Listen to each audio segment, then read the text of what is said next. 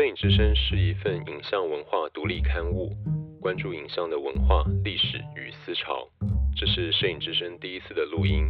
谈谈我们最新制作的冲绳专题。我是李威仪，在节目开始之前，我想先介绍一下冲绳专题。冲绳专题是摄影之声策划的亚洲当代摄影文化现场的系列之一。在这个系列里，我们以亚洲作为坐标，聚焦讨论亚洲各地的影像文化和创作实践，邀请不同的客座主编共同合作编辑，希望能增进我们对于亚洲摄影的认识，也希望能邀请大家和我们一起探索思考亚洲的影像文化发展。之前我们曾经做过韩国专题，这一次的冲绳专题，我们邀请到冲绳的独立策展人马奇达马古米、町田惠美和台湾的。影像研究者许芳慈一起参与编辑，共同担任这一期的客座主编。今天和我一起谈这期冲绳专题的是许芳慈。芳慈是新加坡国立大学社会科学所亚洲文化研究课程的博士，现在也任教于新加坡国立大学，并担任大学美术馆的策展人。今天我们很高兴能岳阳连线和芳慈一起说话。嗨，芳慈。嗨，威仪。呃，现在我们是用深夜的时间来录音。呃，其实是方慈本来应该上床睡觉休息的时间，呃，所以希望我们等一下大家都还能保持清醒的一起说话。对，我会努力。好，那我们就来谈谈冲绳专题。呃，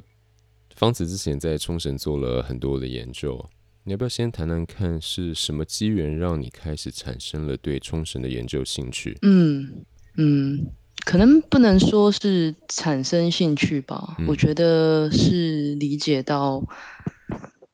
身为一个台湾的实践者，嗯，之于世界的关联，嗯、那是通过冲绳作为路径，嗯，嗯、呃，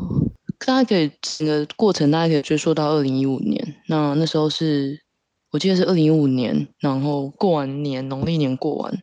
就跟陈光新老师，然后在冲绳大学跟那边的几位教授做了一个雅技书院主办的会议，会议之后他们就带我们去。边野古，然后去声援长期反美军基地建设的边野古抗争。嗯，那当时就心中受到很大的触动，然后一方面是因为其实很感动，是也很感动呢，其实也蛮带着罪恶感的，因为就是了解一些亚洲情势之后，你知道整个亚洲岛链。整个很多的美军基地建构在冲绳导致的种种暴力形象、形势了。嗯嗯、呃，所以当年我夏天正好开始做博士论文的研究的时候，就利用了整个大概半年的时间吧，在夏天的时候也参与了那时候第二届的和平之海国际和平营。那这是一个算是嗯、呃，整个环太平洋。区各个岛的一个国际性的反美军基地的连带组织，所以也有济州岛，也有夏威夷，也有菲律宾、台湾，然后冲绳这样子。嗯、那所以那时候的一开始到没有马上就进入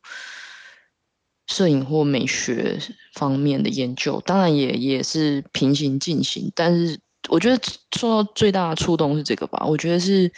嗯、呃，走在知识之前的动力是从二零五五年的很重要的这几个片刻开始，然后跟当地的一些老人家的互动，嗯嗯嗯，我觉得非常感动，所以一直到现在，每次想起那些片刻，都还是蛮激动的，对啊。嗯嗯，那你当时在冲绳做的研究是什么方面？嗯、哦。当时二零一五年一六一七，等于是博士的论文研究，主要其实就针对从创作者高岭刚先生的实践开始。嗯、那因为他的作品比较不流通，所以，嗯、呃，其实花了蛮多力量，也花了很多很多冲绳当地的实践者很帮忙，当然也包括，嗯、呃，町田小姐，就是那时候其实很多的资料，除了在冲绳县立美术馆里面有一些他的资料之外，另外一个是他一个非常非常好的朋友，等于是是他的从小就认识的一个朋友，真的从小我们说的是很小很小那种国小的小，一直到现在的朋友，所以他那边其实。嗯，这位呃大田和人先生也是自己有营运一个艺术空间，叫做 Camp Talugani。嗯、那其实很有趣，因为 Talugani 在冲绳语，就是我请那个起来说，他的意思就是笨蛋的意思。嗯、然后，其实我们如果从高颖刚先生的作品看进去，其实。呃，塔鲁甘尼先生就是大田和人先生的自称的外号，这样子，嗯、昵称他昵称自己叫做塔鲁甘尼。嗯、呃，所以 Camp 塔鲁甘尼大开的嘛，那塔鲁甘尼 Camp 里面就有很多呃高颖刚的算是资料，但是其实就是都没有整理了，所以当时也是住在那边，然后整理，嗯、等于是创作影像时候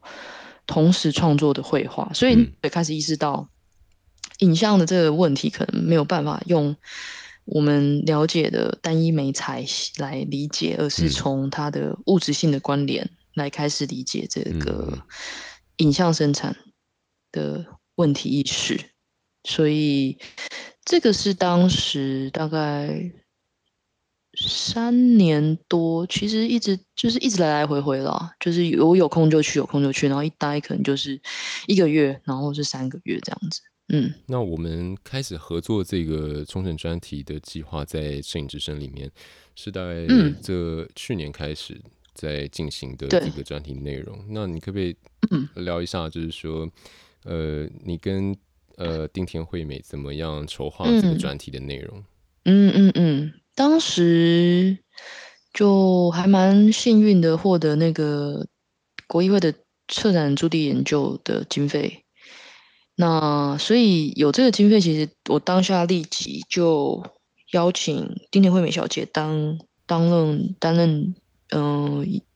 等于是一起担任研究员这样子。嗯嗯、呃，因为一方面，即便我离开冲绳，我们还是会写信，然后也会 WhatsApp，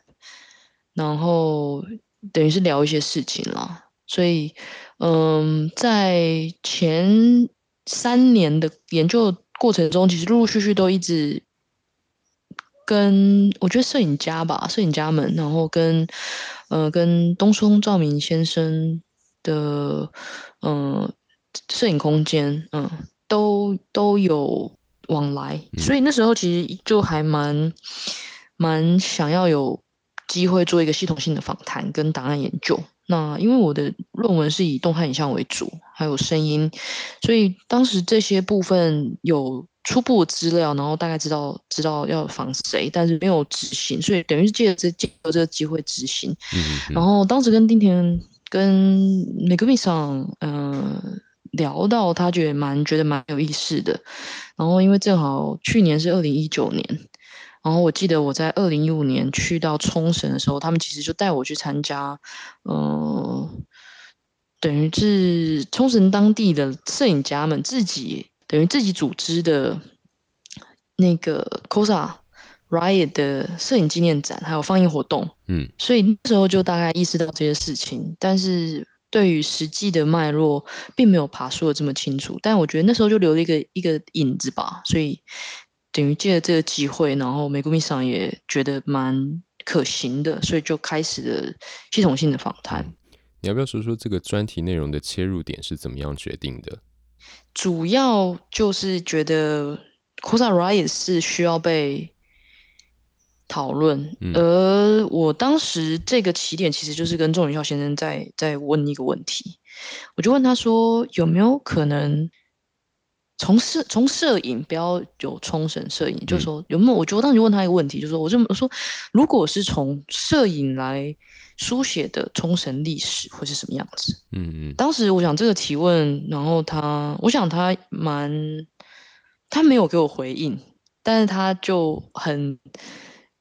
很有很很很，我就很很有深有意味的笑了一下。嗯，然后我，但是这个问题就让我，我觉得引起了他的一些愿意分享的兴致，所以他就答应了接下来的几次访谈。那当时这个问题其实就是，我就开始，因为你系统性的访，你就知道 pattern，然后而且因为我们是跨了不不同的，嗯、呃，等于是不同年，等于是七十年代，嗯，然后八十年代，然后九十年代，嗯嗯嗯，这个我们大概等于用比较硬科学的方式，我们采样吧。嗯，你大概就看到一个 pattern，然后很有趣，就是说冲绳开始作为一个命题，然后进入摄影史，特别是日本摄影史的讨论，也是在七十年代。嗯嗯，所以这个事当然就引起了我跟美国迷桑那时候在讨论，就觉得如果要做一个专辑，然后让它有一个聚焦的话，它必须要有，当然它有一它它有历史性的回应意义，还有它的当代性，所以。Kosa Riot 就蛮快就直接进入到我们的一个聚焦的点，然后所以变成在你会看到就是说在在整个专辑里面，不管是不是直接记录了这个呃 Kosa Riot，嗯，或者是对，或者是受到 Kosa Riot 影响，开始拿起摄影机，对。或者是受到事件影响，然后开始改变对摄影的理解。嗯，所以这样子，如果把这个把这个当做一个面向来讨论的时候 c o s a Riot 它就不单只是一个历史事件了，或是社会历史性事件，它也是一个美学事件。对，嗯嗯，对。然后，所以中间这次我们就也收录了国际和服务，当然因为它是它是冲绳。当地他是 Kosa 当地人，然后、嗯、呃石川真生，当时他是大概高中生，嗯、呃，大概从 Kosa Riot 那个年那个那个年代很重要的一些社会运动在冲绳，学生运动，然后比较风光，其实比较风光在当时已经在做一些自我组织了嘛，嗯，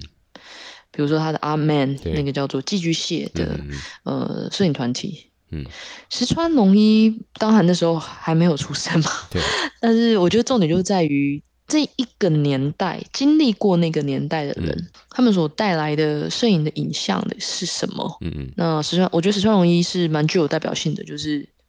关于直视这件事情，嗯、然后关于标签这件事情，嗯，就我觉得这蛮蛮深刻的思考，就是到底人是什么的这个问题，嗯、人。冲绳人怎么被建构这个问题吧？嗯，我们等下可以再来针对不同的这些摄影家在这次专辑出现的，那再呃一一的讨论一下。嗯，不过你刚刚谈这个 Kosa Riot，就是 Kosa 暴动，我我想有一些读者他可能还不太确定这个是一个什么样的事件，嗯，你可不可以稍微讲一下它的背景？呃，OK，呃，我觉得我觉得 Kosa Riot，Kosa。其实很有趣，如果你在看日文资料，它有很多写法。对，嗯、它有骚动，然后还有暴动。嗯、暴动。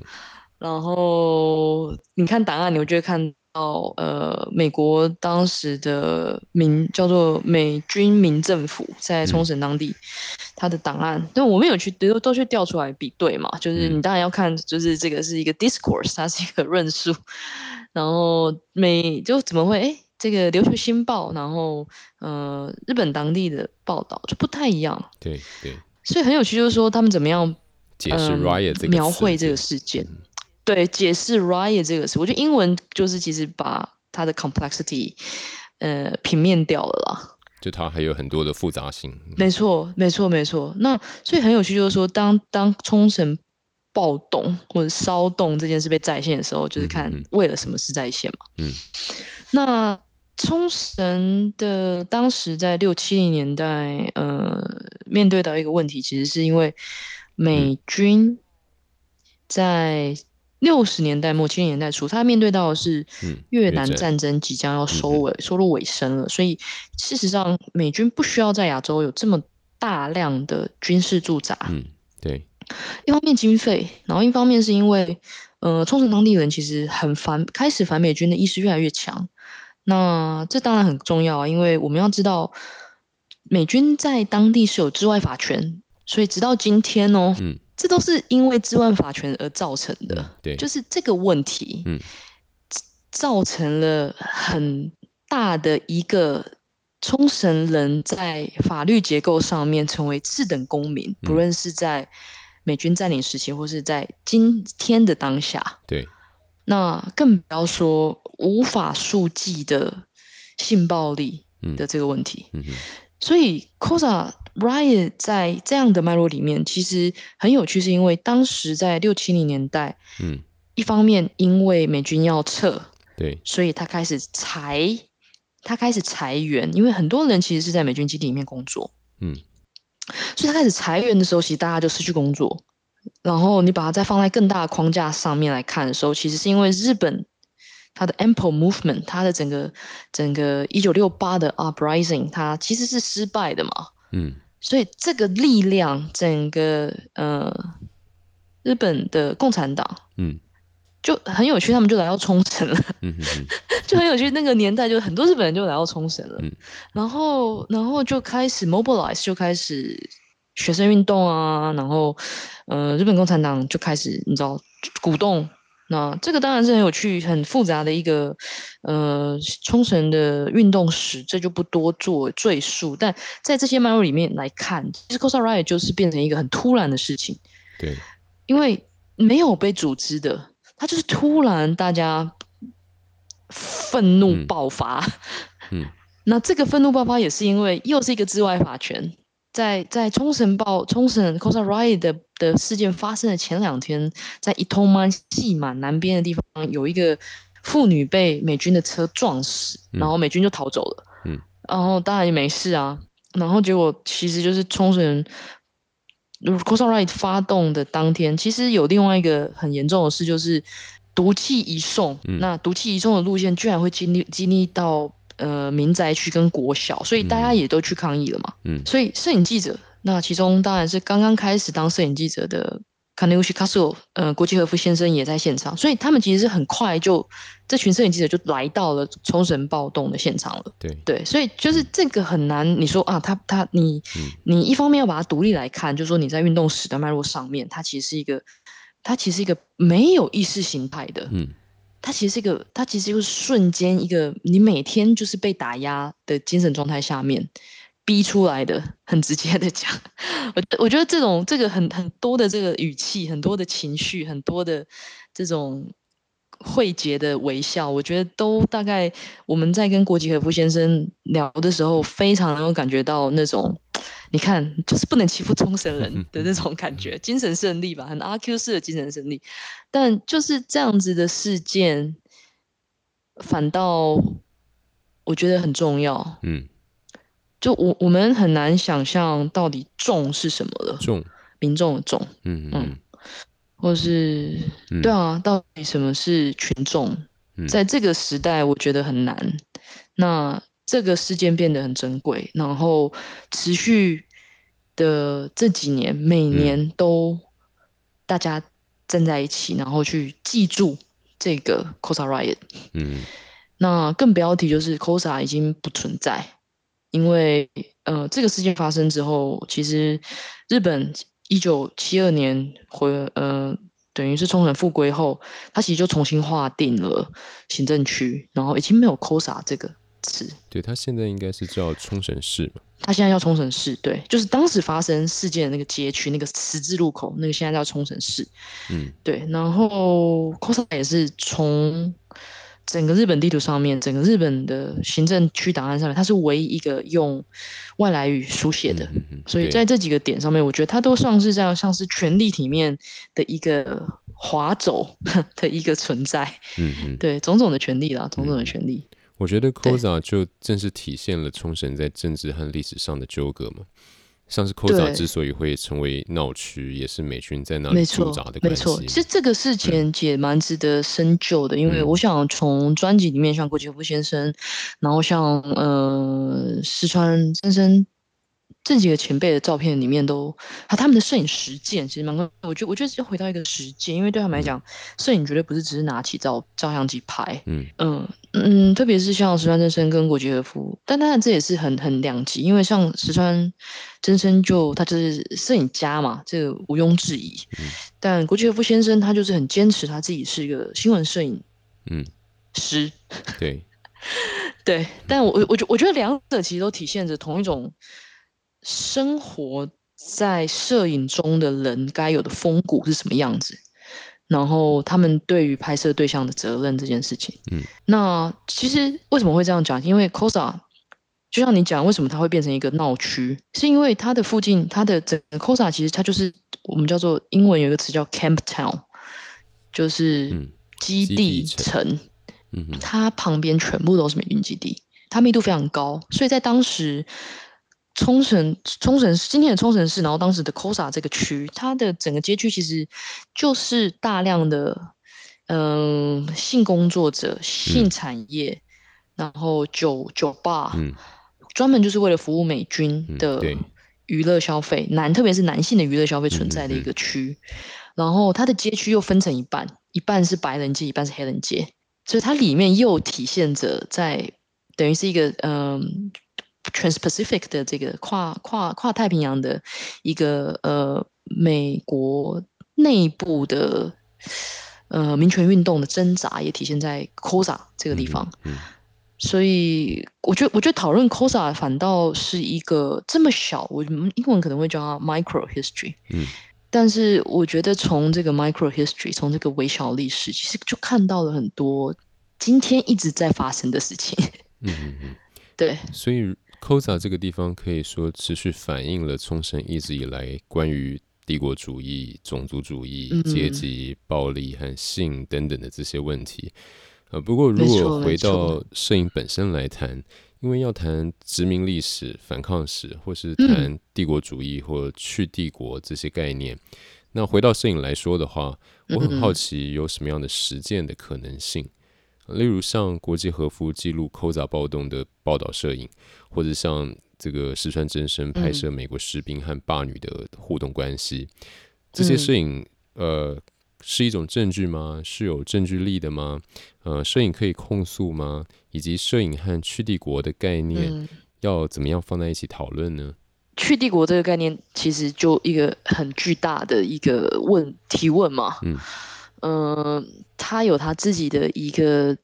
论述跟知识的 genealogy 在。对，嗯、呃，如果对我来说啦，我觉得每个人有他的系统。嗯，对我来说，去思考去帝国，当然是可能几个对我影对我在思考去帝国，然后在书写我，然后在编辑这一次冲绳传奇的时候，我几个思考几个思想家，可能就是一直影响蛮大的。可能有像 Sameh Amin，嗯。嗯，他是一个最最最有名，就是他一九大概一九九零年，也一九九零年，他有一本书叫《Delink》。嗯，他其实就是在说蛮关键的，因为他是一个经济学家，他是一个他是一个埃及的经济学家，然后他就开始在讲，就是关于我们讲去帝国，其实这个去，我我中文翻译其实很多翻译法嘛，你可以就是去掉的去，嗯，但我这边其实用的这个去是有点像驱鬼的，嗯，去，嗯嗯呃，从从 Sameh Amin 到陈光兴，然后我觉得到。Walter Mignolo，嗯、呃，这三个思想家都讲去，都用英文就是 D E，然后 dash，嗯，嗯、呃，我的阅读，然后我的思考，其实是关于我们作为一个人，嗯，我们其实是要从我们开始去帝国，嗯，等于是我们要隔存在于我们之内的帝国，我们就是帝国的延伸，所以我们的待人接物，我们的。嗯，无论是创作，或者是书写，或者是知识，其实都是帝国的延伸。嗯，我们就是帝国的 proxy。所以你要去，其实是要像驱鬼一样，要把你身体里面、你的精神结构里面、你的知识结构里面这些部分要，嗯，你要认识它嘛，你要先确认它的存在，你要先面对它，然后你要开始思考，那怎么办？对啊。所以你的意思是说，要，其实它已经。如果成为内化的一部分的话，其实是应该从我们自己的身体也好，思考也好，重新去检视一次这个帝国主义，呃，这个帝国主义它作为一个延伸到我们身体里面的状态。对，所以就是如果从摄影角度来说，我觉得蛮，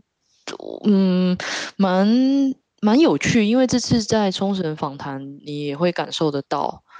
嗯、呃，我觉我觉得冲绳的。我自己的感觉啦，然后我自己的体体会是，生长在冲绳的摄影师，然后特别是这些持续留在冲绳的摄影师，因为我想冲绳并不是一个很好生存。如果你是作为一个 freelancer，或者是你是一个独立的策展人、理论家或什么，这不是很容易。嗯，那你坚持继续留着，你必然有一个很重要的信仰。嗯、那在那个中间所体现出来的实践，我蛮感动的，是一个持续尝试建构自己，透过理解自己与他人关系的这样一个状态。嗯，我不知道这样讲有没有清楚。如果我们从石川真生的摄影来说好了，我那时候访。有访谈到他，那其实，嗯、呃，他身体状况就不是很好，因为他其实刚刚做完化疗，然后你也有点年纪了。那当然，他的创作的精神力量非常大。嗯，他其实就你感觉出来，他是一个情绪很丰满的人，嗯、然后他蛮直接的，就是说，其实他不会觉得那些军人们有什么错。美军。美军、美国士兵，嗯、我们然后我们觉得我们语言如果更清晰一点的话，嗯，嗯士兵，他们就是、嗯、他的，他就说很多都是很善良的，所以问题问题就是说，他要去，身为你在冲绳长大，然后其实你你每天在面对的是这样子的结构性暴力，而去重新看到这些在美军基地里面的这些美国人，其实他们就是跟我们一样是人。然后去进行拍摄，嗯、去生活，跟他们生活在一起，就这这个都是蛮，我觉得都是蛮挑战，嗯哼。你的自我的、嗯、建构出来的自我的这个事情。嗯，那我觉得另外一个很明显的，当然石川龙一也是，他的摄影蛮具有标志性意义的吧，就是你没有办法去。标签化冲绳是什么？因为冲绳不缺影像，冲绳从空拍图到到到呃 tourist 的这种影像其实很多，但冲绳没有。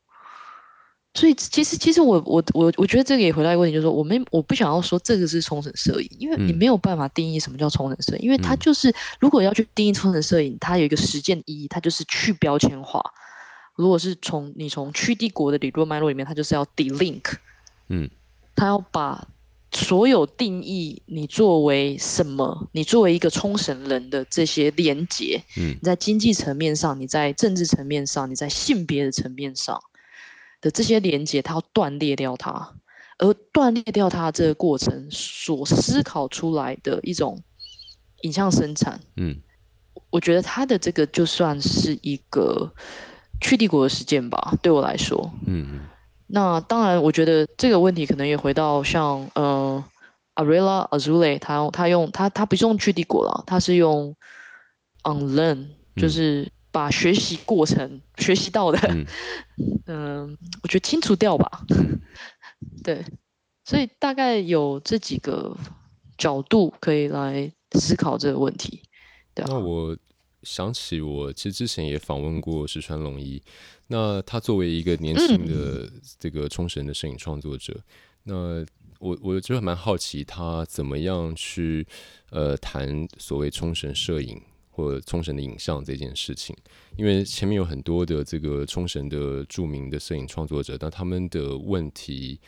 呃意识多半是跟这个殖民史啊殖民史或者是跟这个冲绳基地有关。嗯那作为一个年轻的创作者，嗯、他的他的照片好像并不直接处理，好像观看这个美军基地啊，或者是飞机啊，啊，或者是这个酒吧啊，或者霸女啊这些的问题，嗯，所以呃，他他他告诉我一个事情，就是他也试图要从这样子一个基地式的冲绳的印象中跳脱，那。呃，嗯、我就觉得非常有意思，就是说，那他也希望把这个连接给断开，就像你刚刚说的这个 link 掉。是是是是是。那我们在做这个冲绳专题的时候，你怎么去思考这个部分？就是因为我们特别关切的是一个政治性的冲绳，或者是说，呃，从他的历史的殖民问题，呃，他的政治问题，然后他的这个种族和阶级问题去谈这个。冲绳，那这也是一个标签的一部分啊。那你怎么样去让它转化成、嗯、呃，你刚刚要讲的 delink 的部分？嗯嗯嗯嗯嗯，呃，因为其实我这次没有访到石川龙一，石川龙一是石川龙一，因为长期跟美谷米合作，所以石川龙一的访谈是由美谷米上负责。嗯，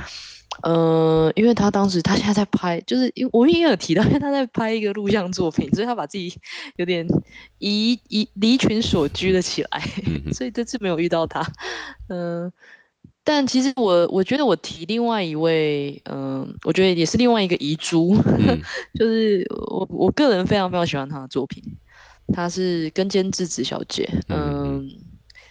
，Sado Sadako Nema。呃，Nema Sadako 上，嗯，他的作品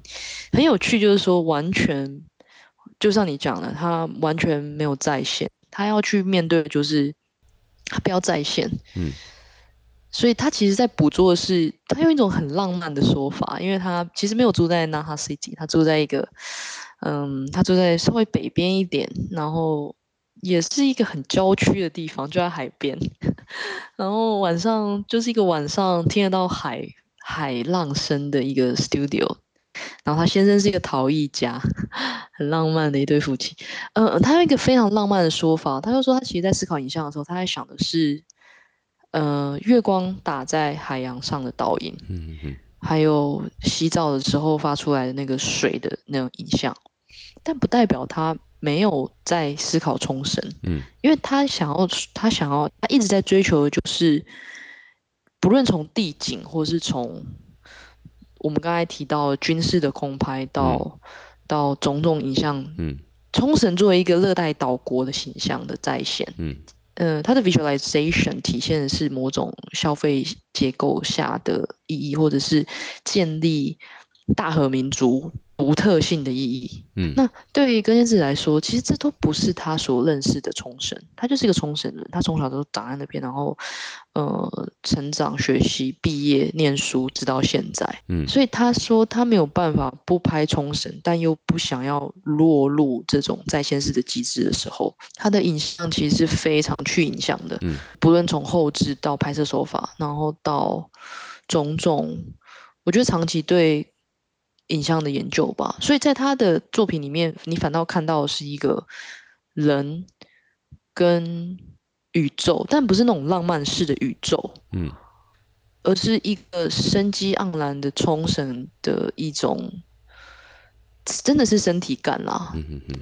所以在他的作品里面，反倒就是非常极致的，在没有了这种历史的 burden 吧，我觉得，嗯，那他就是他就是。他就是他稍微比石川龙一再大个十年，他等于比如说国际和夫应该算是所有人里面最资深的，然后石川真生跟比嘉风光是同他在同一辈，嗯嗯，然后跟监制子，然后在石川龙一，你可以大概从这几个，然后拉出一个。一个一个年代，其实没错，年轻一代的冲绳艺术家就说：“拜托不要再讨论基地了，我们真的，我们不是只有基地啊，我们我们也是活着的人。”所以我们看到有些年轻一辈艺术家，其实也是不断的在在，我觉得积极突破吧。所以 delink 不是只有一种一种方式，我觉得 delink 是一个非常你在当下面对你现在当下的问题的时候，你要怎么样去切断那个关联性。所表现出来的实践方式，对，嗯，呃，刚谈了很多摄影家，呃，你可不可以再多讲一下比嘉风光？嗯嗯，比嘉风光先生，比嘉风光先生，我觉得从七十年代他刚开始第一个系列作品，我对我来说就是，嗯，仲野孝先生用 no find，嗯，就是他拍的时候他不看观景窗的，对。他他他他住在 cosa 再上去一点点，南丰园的那个地方，也是在美军基地边边边长大。然后他在大概在高中毕业的那段时间，就是也是大概七十年代这个时候，他就开始拿了相机，然后他就开始拍。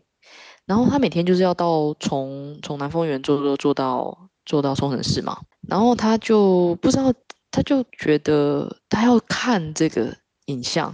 所以他就拿着影像，拿着相机，就就就坐在车上就开始拍了，随心所欲的，随心所欲。但他哎，他我没有在看的，嗯，但是那个样子影像就是他每天经历的影像，对他来说，所以很有趣。就是说你在那个年代，另外一个我觉得平行比较的。从地景的角度来讲，就是说，如果如果我们把他们都放在嗯，如果你要有办法去比较，你要有一个平台嘛。嗯，我觉得他的作品在七十年代初的作品，其实正好面对到对话到的就是，嗯、呃，高岭刚嗯的 Okinawa Dream Show，嗯嗯嗯，就是冲绳刚刚复归的那个年代，也是一个水平的拍摄。那其实重里孝其实他就有谈到，他就是说，其实冲绳人在追寻的一种叫，就是一种极致的平等，因为在他们的生活里面是，你你会感觉得出来，很明显的是不平等的嘛。那作为一个人，你都是一个次等的人。然后回归之后，整个日本的的的价值观就会跟你讲，你就是一个滞后嘛，你就是一个落后的地方。嗯、所以对他们来讲，就是不论是从在美军基地占领，或者是在成为很有趣的，我觉得很吊诡，就是在从在日本的和平宪法里面，居然有一个这么 militarized 的地方的，嗯、变成。日本的一部分的时候，嗯、我觉得平等这件事其实不是很容易的。对，所以在摄影里面，等于是瓦解了摄影的意义。嗯，聚焦这件事情就不再是重点。所以他的影像其实就是晃的，然后呃一闪即逝的那样子的状态拍下的。我觉得就是非常非常的。由时间跟空间来决定的的的影像嗯。状况，嗯嗯，但是我觉得很有趣，因为我觉得，因为他的他的呈现，这一开始的呈现都是在摄影书，对，然后这一本摄影书叫《红色苦瓜》，嗯，红色苦瓜到蛮晚的，我记得到九十年代他们才自费出版嘛，就是，嗯，所以印刷我就非常可惜啊，就是说印刷效果方方面面，当然，嗯、呃，自费出版然后在冲绳印，我就没有办法跟日本本岛的这种。印刷比，嗯、但是我觉得是非常棒的一个作品。嗯、我觉得是思考会会思考的影像。那这个思考的重点就是就是平等到底有什么意义？嗯，对。那当然，他也很现实的记录了，你会看得到，真的是美军占领基地的密度，还有他所造就出来的地景。嗯、我觉得那个就是证言吧。我觉得他们有是证言。我我觉得仲礼少在这个这期专题里面的那个评论也很有趣，嗯、因为他说这个比萨风光的震动与失焦，它指的就是这个抗拒附加整合的意义，那就是说它是一种影像叛乱，嗯，然后他又引用这个东松照明的评论说，这是一个杂乱无章的表述的沉默思想，嗯、我觉得这特别有趣，就是说，嗯。其实他是要反对这样子的一个体制型的观看。嗯嗯嗯，我甚至不觉得他是给人家看的。嗯，我觉得我觉得观看这件事，其实，这我对红色苦瓜，对红色，我是觉得对红色苦瓜的这个摄影机来说啦，嗯，我觉得它其实是个很后设的事情。嗯，因为你要知道，这本红色苦瓜的出版是到八零九零才出。对，所以其实那个那个经历了大概十年再来编辑摄影的这个过程。我们不能忘记编辑也要算在 他他自己怎么编辑这个书嘛？他十年的经历，那这十年比较风光的转变非常非常非常大。嗯，比较风光从一开始在思考这种非常非常概念性的摄影，嗯，然后突然在八十年代，他受到比较康雄的影响，嗯，然后他们没有关系哦，只是比较就是一个大姓，嗯，在冲绳，嗯，他就开始。拍摄记录冲绳的记忆，因为比较康雄非常有名的那个拍摄冲绳记忆的一个摄影师。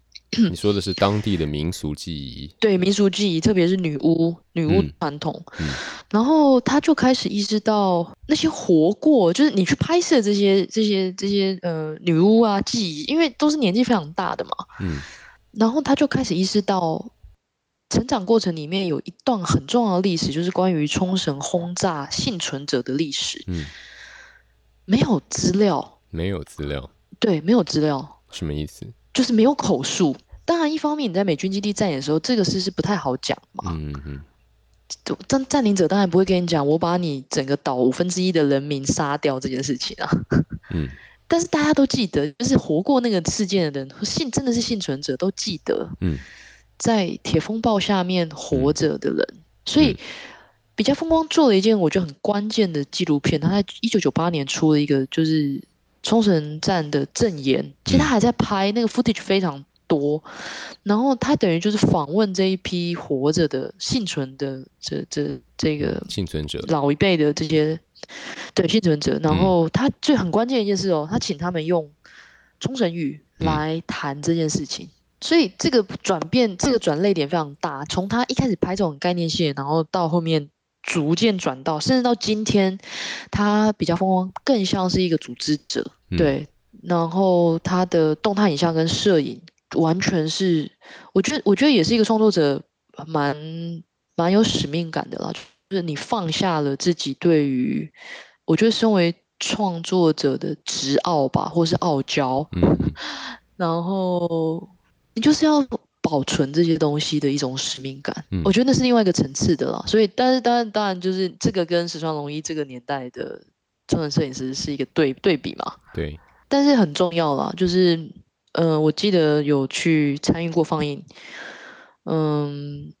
你有看过有人看纪录片需要翻译的吗？怎么说纪录片翻译？因为因为因为冲绳冲绳语的纪录片等于是没有年轻一辈听不懂了嘛，嗯，所以那个是非常残暴的一种失语嘛，嗯，就是，但是当然你也感觉到很多年轻一辈的人其实很想知道这件事情的一种。动力，所以那个放映活动本身每年这样子巡回放，然后我觉得也是一个事件，所以比较风光的，我觉得它 trajectory 跟大家蛮不一样的啦。我觉得说到这边，我们要不要再回头谈谈？呃，在这期的导言中，我们也特别提到说，这次的冲绳专题首要的就是要拒绝为冲绳代言。呃，你要不要说说看，为什么一个冲绳专题却特别要宣告这不等于冲绳摄影？不是因为很容易就陷入一个区域研究的框架嘛？嗯，嗯，对。但是当你陷入区区域研究的框架的时候，你没有办法把这些结构性的暴力，这种非常当代性的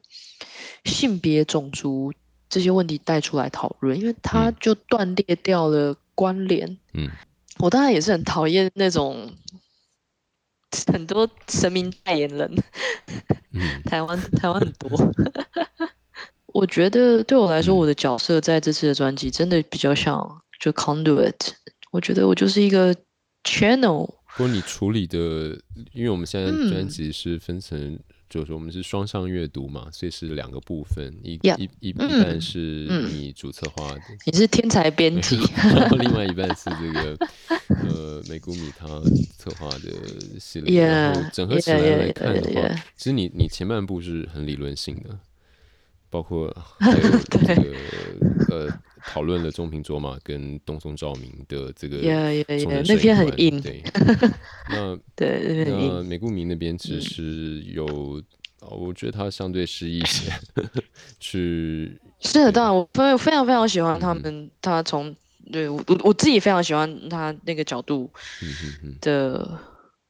因为那就是你在那边你去感受到这个社群的感觉，嗯，对啊，就像我应该也提过吧，就是。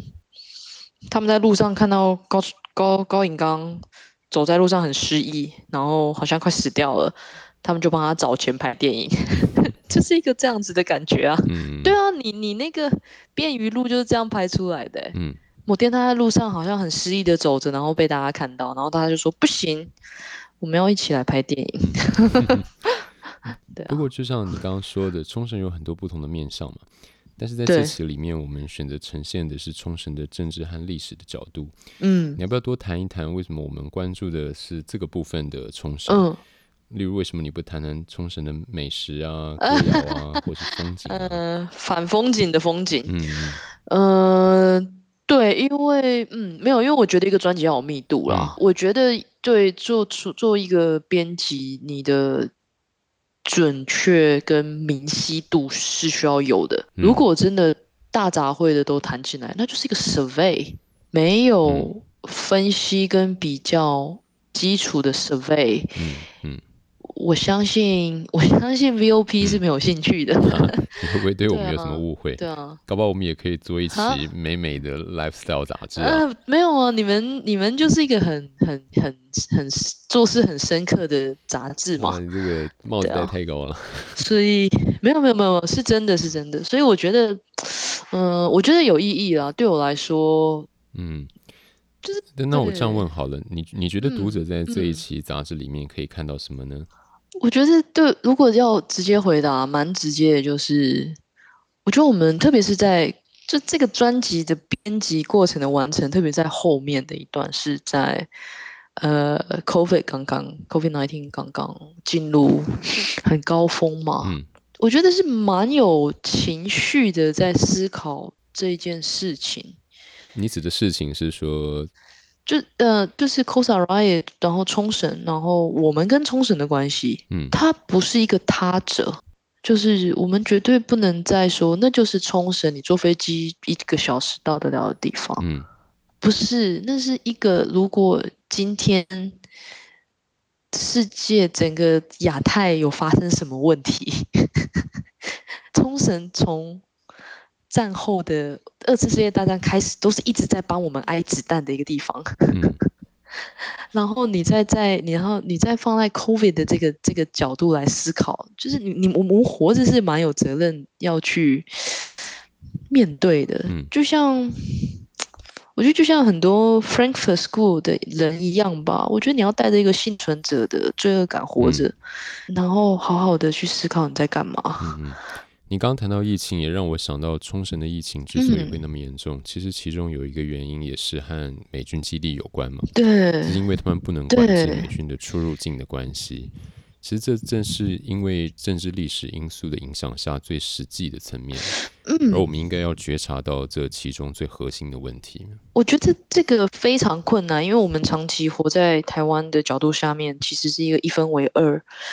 呃，非黑即白的状态，所以我们很少去想到关联性的问题，嗯，然后还有。历史结构的复杂层次的交错，嗯，那关联性就是说，其实这这个真的很难，因为我觉得，因为我觉得国国家这件事在亚洲的历史非常年轻的，对，嗯，我觉得，但是变成就是说，我我一直觉得，我一直觉得那个有一个口有一个很漂亮的，那个叫什么？突然忘记它叫什么名字，嗯、呃，I think 这个。那个书的书的 title 好像叫《The Limitation of Modernity》，嗯，呃，是一个印度的学者，然后他就讲过一句话，他就书里面讲过一句话，他说一个人的认同，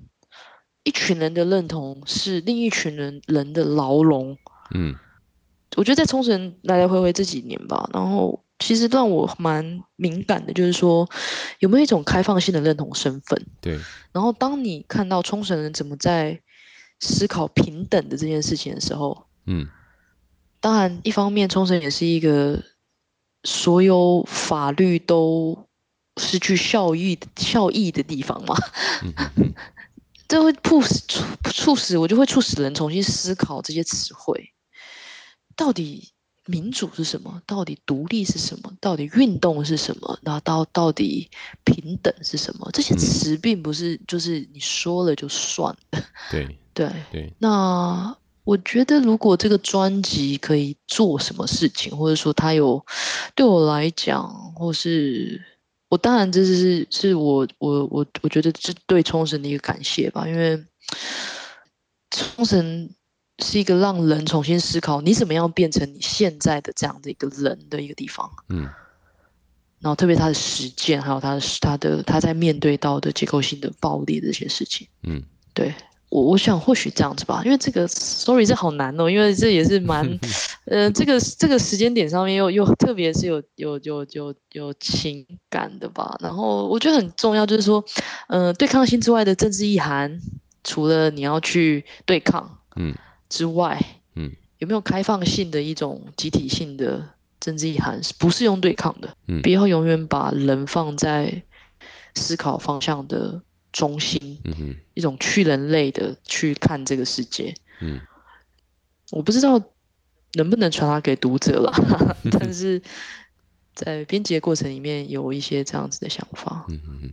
我觉得你这个结语下的非常好。其实我很想直接在这里说谢谢方慈接受我的访问，不过我我想问最后一个问题，请说，请说，呃，关于摄影本身，他在处理你刚刚说的。认同也好，嗯，呃，政治困境也好，或是历史结构也好，它的效用是什么？嗯、或者说，它要怎么样去进行你说的这些事情？嗯、例如，这期专题，大家看国际和服先生的报道摄影，yeah, yeah, 呃、大致上是用历史性的眼光去看。那如果要超脱出摄影的记录性，或是超脱出影像作为历史或是现实的配图参照的话，那这如何可能呢？嗯，我就回到一个比较经典的案例好了。布莱希特其实有一本小书，它叫《War Prime》。嗯嗯嗯，这本书，对对，你一定知道。对他，他，我觉得他他其实教我们重新思考我们跟影像的关系。嗯，所以我觉得接下来如果真的摄影要重新，也要重新思考。我觉得所有东西都要重新思考，就是在我觉得在。在整个 COVID 之后了，嗯，那我觉得可以重新 visit 这本书的意义，文字阅读，文然后影像的生产，其实总是一些老问题，嗯，我们集体的实践啦，就是说，我觉得包含呃出版出版者，包含编辑，包含书写者，嗯。我觉得，我觉得摄影师当然是我觉得另外一个在生态系里面一个不同的角色嘛。嗯。但我觉得书写者或者是编辑的责任就是要深化这种，至少要回到像 布莱希特那个年代的这些人在看、观看影像和面对影像的激进的勇气。嗯。我觉得这个是这个是重要的。嗯嗯。你可不可以大致上介绍一下《War Prime》这本书？嗯。因为可能有人没有看过，它的内容是什么？嗯。基本上，其实这本书，我觉得如果放在教学课程里面，嗯、可以跟班雅明一起阅读。嗯、其实它就是蛮呼应班雅明那个呃，影像在呃机械嗯、呃、mechanical production 那叫什么机械大量生产的时代嘛，所以当然是摄影开始进入到变成说这个文化物质主义开始进入到一个讨论范围，然后生产的环节链里面有机械的。运作存在，那这个机械也包含了就是 meta structure 的机械。嗯，那 War Prime 这本这本小书其实就真的是小书，然后它它其实就是剪辑了当时呃魏玛共和到嗯、呃、应该是第第第二 Reich Reich 就是那个呃纳纳粹刚开始的这个年代的这些战争影像，还有。真的是就是蛮多，就是战争残暴的影像，然后他保存了这些影像原本的 caption 图说，然后其实呃布莱希特是写写了一系列的诗，嗯，所以他一一一等于是一帧影像图说，然后等于有些是从报纸上，有些是从都是大众媒体的影像，然后他搭配搭搭配的一首诗在下面，嗯嗯嗯，与影像对话。所以，变成说，影像在这个这个部分，它的证言性其实不存在于它再现了什么，嗯，而是在这个不断介入阅读的过程之间，它所开启的，就本雅本雅明的词，可能就是呃，secularized，呃，messianic time 这种世俗化的弥赛亚时间开开开开启嘛，嗯，但是我觉得用比较比较比较普及的语言，就是说未来。的可能，嗯，那一方面我们也要理解，就是说这个世代的创作者，特别是像布莱希特，其实就是未来并不是一个这么容易的事情。但是我觉得影像开启了积极的未来想象，而这样子的这种另外呃，这种叫 anticipatory 的 consciousness 嘛，就是期待性的意识，怎么样不被意识形态操控？嗯，就说你期待一个未来，透过透过深刻的阅读，深刻的重新开启影像的可能性，集体性的来建构一个未来，我觉得这个都是蛮需要勇气的。那我觉得冲绳的影像恰恰也是让我重新再阅读一次《War Prime》这本小书吧。嗯嗯，我觉得带着有希望的勇气这件事情，用一个比较。简单的说法吧，嗯嗯、但我觉得就是这样子，对啊。我觉得你说的很好。我想我们关注的不只是摄影如何在线的问题，而是摄影如何建构的问题，或者是说从截取时间或经验的过程中，摄、嗯、影如何创造出新的叙事。甚至一个新的 form，嗯，新的形式，嗯哼，对，新的形式，就就是其实阿阿阿苏雷一直在一直在讨论的嘛。他他其实在讲的就是一个怎么样回到帝国的快门按下的前一刻。嗯嗯，我其实很想再请你多谈一点阿苏雷，不过我们好像已经讨论了这个概念是一 本有一点长的时 间。这个概念是一本很厚的书。嗯、对对对，请大家呃是先自行阅读。对，我们可以下一次再谈了，嗯、因为这个这个可能嗯，这个可能就需要一点时间，因为也需要准备一些案例。嗯嗯。因为他的他光 on on learning imperialism 其实就蛮多的，嗯，对吧、啊？但是就像就像为什么我我我自己的编辑的编辑序我用了他的这个 potential history，对，我我是希望我们还是有希望的，嗯、对。好，今天很谢谢方子和我们一起聊冲绳专题。呃，如果你对这期专题或者是对摄影之声有兴趣，你可以上网搜寻“摄影之声”或 VOP，就会找到我们的网站和线上书店。请支持我们的独立出版工作，也欢迎加入我们的行列。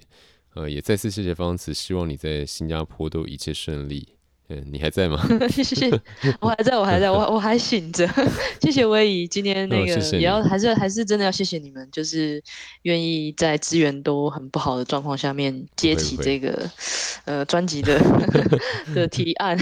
对啊，谢谢，谢谢你。嗯，对，谢谢你。今天这一集我们比较生硬的去谈一些话题，希望未来如果有机会再跟你一起聊天的话，我们可以就是更熟悉这样子的这个没有面对面，但是透过网络和这个语音的方式去谈一些事情啊。那我们今天就到这里，嗯、好，嗯，谢谢，好，谢谢威仪，晚安，晚安，拜拜。拜拜。